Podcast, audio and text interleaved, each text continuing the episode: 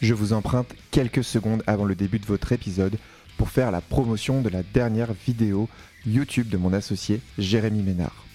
Dans cette vidéo, il vous présente Performance Max, le nouveau type de campagne qui est disponible sur Google Ads.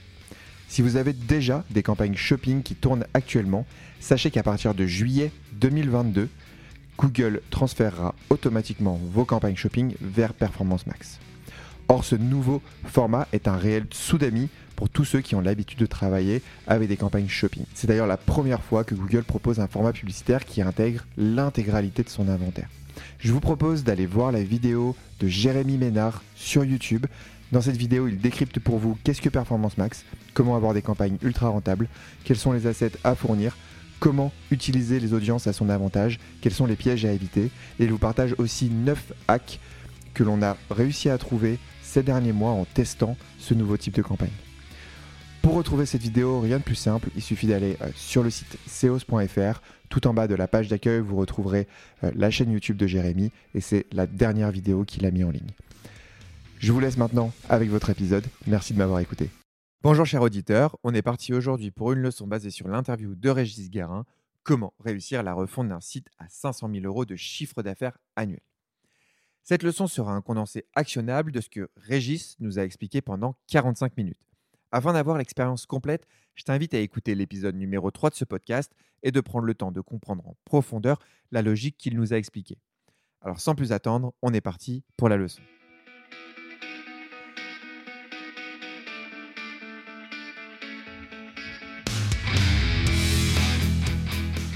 Plantons le décor pour débuter. Qui est Régis? Régis est le responsable e-commerce de la marque de chaussures éthiques Engo. Alors, avant de rentrer un petit peu plus en détail sur son profil, je te propose que l'on s'attarde sur Engo et sur le projet de la marque.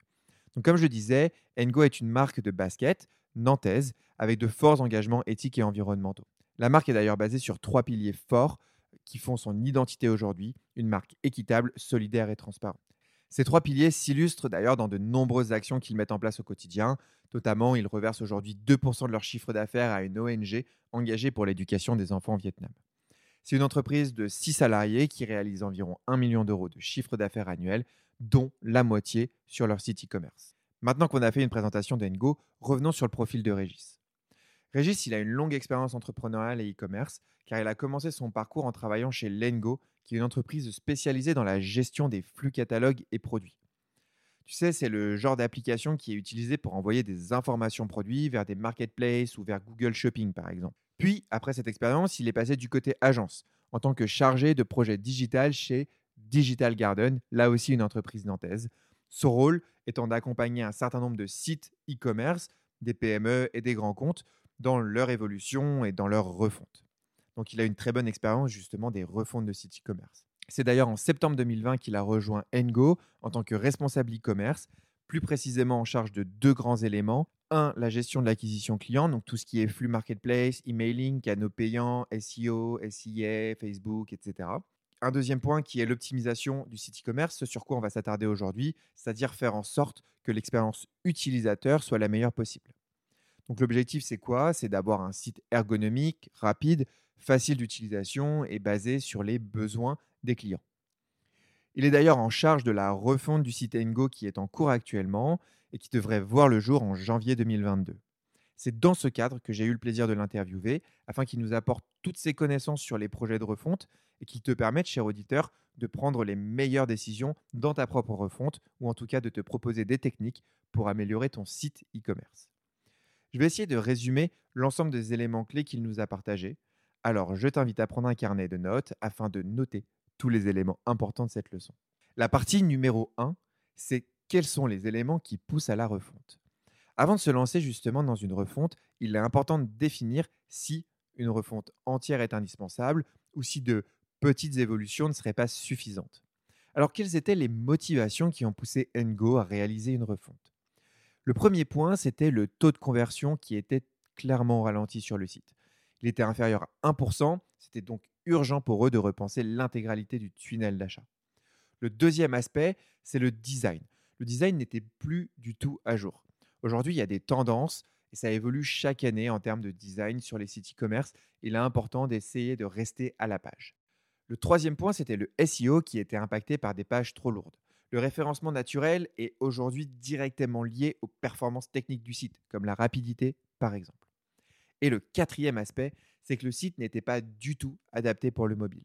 Alors qu'en cherchant un petit peu, ils se sont rendus compte que 50% de leurs visiteurs venaient depuis un appareil mobile. Il fallait donc clairement repenser le site en intégrant la partie mobile au cœur de cette refonte. D'ailleurs, j'en profite puisque Régis nous a indiqué un point extrêmement intéressant.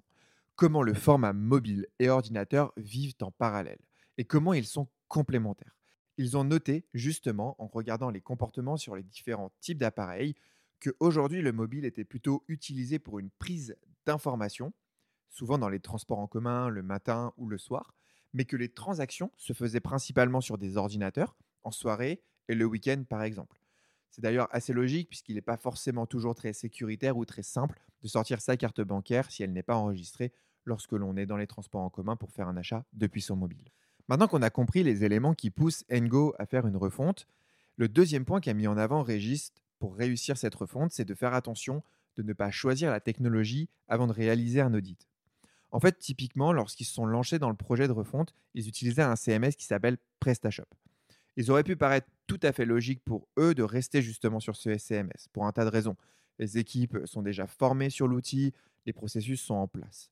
Et pourtant, ils ont fait le choix d'étudier un certain nombre d'outils, notamment Shopify. Alors pourquoi se sont-ils donné autant de mal? Eh bien, tout simplement, ce que nous expliquait Régis, c'est qu'il est extrêmement important de choisir la technologie en fonction de vos besoins. Mais pour choisir cette technologie, faut-il encore bien connaître vos besoins? Et pour comprendre quels sont vos besoins, eh bien, un audit ainsi qu'un travail auprès de vos clients pour définir quels sont leurs besoins à eux est indispensable. En fait, l'idée de l'audit, l'idée de ce travail d'étude en amont, c'est de conserver les atouts de votre site actuel et de trouver des points d'amélioration. Ça permet aussi de détecter ce que l'on appelle des quick wins. Si on traduit depuis l'anglais, ça veut dire des victoires rapides. Cela correspond à des actions qui coûtent peu d'énergie et peu d'argent à être mises en place, mais qui vont avoir un impact important sur vos métriques. Je t'invite d'ailleurs à écouter mon prochain épisode car je partagerai les bonnes pratiques et les quick wins que je mets en place sur la plupart des sites e-commerce avec qui je travaille. Donc concrètement, quels étaient les quick wins qu'ont découvert Ngo lorsqu'ils ont réalisé cet audit et qu'ils ont étudié les besoins de leurs clients? La première chose, c'est que avec une simple mise à jour de contenu, ils pouvaient apporter des informations complémentaires à leurs clients qui permettaient d'augmenter le taux de conversion. Ensuite, ils se sont rendus compte qu'il manquait des éléments de réassurance sur le site. Ils ont donc mis en place de nouveaux éléments de réassurance comme les avis clients. Ensuite, ils se sont rendus compte aussi que ce qu'ils appellent les CTA, donc les call to action ou les boutons d'appel à l'action, n'étaient pas forcément bien positionnés. Donc en repositionnant bien ces boutons d'appel à l'action, on augmentait les taux de conversion. Et enfin, c'était un élément sur la proposition de valeur. Qu'est-ce que propose la marque? Qu'est-ce que la marque vend? Qu'est-ce qu'aujourd'hui un client qui va acheter chez Ngo achète comme concept, comme idée marketing, comme produit? Tous ces éléments-là étaient des quick wins, simples à mettre en place, qui ont coûté très peu d'argent et qui ont eu un impact sur le site e-commerce. En fait, le gros intérêt, c'est que ça permet de lever des points bloquants avant même la livraison d'un nouveau site. Il faut bien comprendre qu'une refonte, c'est un processus qui peut prendre entre 6 mois et un an et demi. Cela signifie que le site actuel sur lequel vous travaillez et sur lequel vous avez identifié énormément d'éléments d'amélioration, bah, autant l'améliorer tout de suite parce que vous allez continuer à faire des ventes pour les prochains mois dessus. Ça reste le site principal. Donc ces quick wins, ça va vous permettre justement d'améliorer les performances du site actuel pendant la période de transition. Je t'invite d'ailleurs à écouter l'interview complète de Régis car on va rentrer beaucoup plus en détail sur l'impact que cela a eu pour eux de mettre en place ces quick wins. Maintenant que l'on a compris qu'il fallait faire un audit en amont pour bien définir les besoins de nos utilisateurs, nos besoins à nous et identifier les quick wins qui nous permettraient d'améliorer nos performances pendant la refonte, il y a un troisième sujet abordé par Régis qui sont les différents sujets importants lors d'une refonte. Parmi tous les éléments qu'il nous a parlé, le premier point qu'il a mis en avant, c'est de bien définir ses besoins en termes de fonctionnalité selon les besoins de nos clients. Alors, comment comprendre quels sont les besoins de nos clients et de nos visiteurs? Eh bien, le meilleur moyen, c'est de les appeler. D'appeler vos clients, d'essayer de récolter un maximum de feedback de leur part sur l'ergonomie du site, sur l'architecture, comment ils ont trouvé les informations qu'ils recherchaient, est-ce qu'ils avaient d'ailleurs toutes les informations dont ils avaient besoin pour passer un achat sur votre site. Le deuxième aspect par rapport à ça, c'est aussi de faire un benchmark de la concurrence. Quelles sont les fonctionnalités sur les sites de vos concurrents? Est-ce que vos concurrents sont meilleurs sur certains sujets? Est-ce qu'il n'y a pas des bonnes idées à aller emprunter sur d'autres sites? Ensuite, pour la partie fonctionnalité, il est idéal d'avoir une dizaine de clients avec lesquels vous allez pouvoir faire aussi des entretiens vidéo tout au long du processus de refonte et que vous allez pouvoir solliciter régulièrement pour justement tester les fonctionnalités sur le site. N'oubliez pas que ce sont vos clients qui ont la clé. Donc n'hésitez pas à les inclure dans votre projet de refonte pour vraiment comprendre leurs besoins profonds et vraiment adapter les fonctionnalités en fonction de ces besoins-là. Le deuxième point sur les sujets prioritaires, c'est le choix de votre partenaire, de votre prestataire sur la refonte. À qui allez-vous confier le travail? Est-ce que vous allez travailler avec une agence? Est-ce que vous allez travailler avec un freelance? Évidemment, la réponse à cette question, elle dépendra de votre budget, mais aussi de la technologie que vous allez utiliser ou alors du cadre que vous souhaitez avoir. D'ailleurs, souvent avec un freelance, ça va être plus flexible, mais peut-être moins disponible s'il travaille sur plusieurs projets. Avec une agence, ce sera peut-être plus structuré et l'agence mettra en face des ressources suffisantes pour travailler dans un temps donné sur votre site en priorité. D'ailleurs, j'en profite car Régis nous a donné un conseil très important sur le choix entre freelance et agence. Ne mettez pas en concurrence les deux. Ils sont réellement différents. Les métiers qu'ils font sont différents et ce serait contre-productif de comparer des devis de freelance versus un devis d'agence. Le troisième point des sujets prioritaires, c'est le calendrier. C'est un sujet extrêmement important parce qu'il y a beaucoup de choses qui vont découler de ce calendrier. Quand est-ce que vous voulez vous lancer? Quand est-ce que vous allez écrire euh, les différents contenus? Mettre en place les tests fonctionnels, créer l'environnement de test, lancer le site, etc., etc. Donc, pensez à bien définir le calendrier dans lequel vous souhaitez réaliser cette refonte. Et évidemment, le quatrième point, c'est le budget. Mais en fait, le budget, il va découler des trois points que l'on vient de voir avant. Il va découler des fonctionnalités que vous voulez, quelles sont les fonctionnalités les plus importantes, quel est le coût de ces fonctionnalités pour les implémenter sur le site? Il va découler du calendrier, à quelle vitesse vous souhaitez que tout ça soit fait, de la technologie, du fait de travailler avec un freelance ou une agence aussi. Donc voilà les différents sujets prioritaires sur lesquels vous devez travailler en amont de votre projet de refonte e-commerce. Maintenant que vous avez défini que la refonte était le choix que vous deviez faire pour améliorer votre site e-commerce, que vous avez réalisé un audit de votre site actuel, défini les quick wins sur le court terme, ainsi que étudier les besoins de votre client pour les fonctionnalités sur le long terme et pour le projet de refonte, que vous avez travaillé sur les sujets prioritaires que l'on vient de voir, eh bien c'est le moment de faire un appel d'offres pour découvrir avec qui vous allez travailler. Pour réussir cet appel d'offres, c'est assez simple. Il y a deux types de documents que vous allez devoir fournir. La première chose, c'est ce que l'on appelle le brief créatif. Qu'est-ce que vous voulez d'un point de vue créa? Quelles sont les couleurs, l'image de la marque, la charte graphique, quelles sont peut-être les premières maquettes que vous avez créées pour le futur site en question? Et la deuxième chose, c'est ce que l'on appelle un brief fonctionnel. C'est en gros la liste des différentes fonctionnalités dont vous allez avoir besoin sur le site, ainsi que quelques informations liées aux métriques qui vous permettront de vérifier si ce que vous avez mis en place lors de la refonte a fonctionné.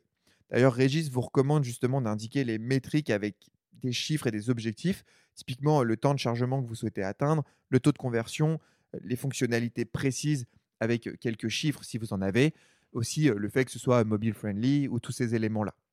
Puis une fois que vous avez mis tous ces éléments, donc le brief créatif plus le brief fonctionnel, vous allez pouvoir lancer un appel d'offres. Pour réussir cet appel d'offres, le petit conseil de Régis, c'est de mettre trois prestataires différents qui sont à peu près de la même taille et qui vont avoir la même expérience. Par contre, vous pouvez aussi choisir, lorsque vous travaillez avec des agences, d'avoir des personnes avec des spécialités particulières. Certaines agences sont particulièrement spécialisées justement sur le design d'un site, d'autres agences sur les performances, d'autres agences sur le SEO, d'autres agences sur la rapidité. Donc, il y a des spécificités. On vous invite justement à regarder un peu plus en détail les différentes spécificités, mais surtout aussi à mettre des agences qui font à peu près la même taille les unes en face des autres. Évidemment, cette leçon, c'est un résumé de mon échange extrêmement riche avec Régis sur les bonnes pratiques liées à la refonte d'un site e-commerce. Pour mieux comprendre tous les aspects évoqués dans cette leçon, je t'invite à écouter l'épisode numéro 3 de ce podcast avec Régis. Enfin, je t'invite aussi à écouter le prochain épisode de ce podcast dans lequel je vais te livrer un certain nombre de quick wins que j'applique à l'ensemble des clients qui rejoignent SEOs. Ces optimisations de site e-commerce permettent notamment d'améliorer le taux de conversion, le panier moyen et d'autres sujets sur le site. N'oublie pas de t'abonner à la newsletter e-commerçon pour recevoir chaque semaine des conseils e-commerce directement dans ta boîte email. Voilà, la leçon d'aujourd'hui est terminée. J'espère qu'elle t'a plu. À très bientôt. Salut. Merci d'avoir écouté cet épisode de e-commerçon. J'espère qu'il vous a plu. Abonnez-vous et laissez-moi un commentaire sur Apple Podcast, c'est ce qui me permet de remonter dans les classements et d'aider toujours plus de e-commerçants. Si Apple n'est pas trop votre truc, vous pouvez m'aider en partageant cet épisode sur vos réseaux sociaux ainsi qu'à 2-3 personnes de votre entourage que ce podcast pourrait aider. Si vous avez besoin de développer vos ventes e-commerce et d'optimiser votre acquisition client, n'hésitez pas à me contacter à l'adresse pb.ceos.fr. À bientôt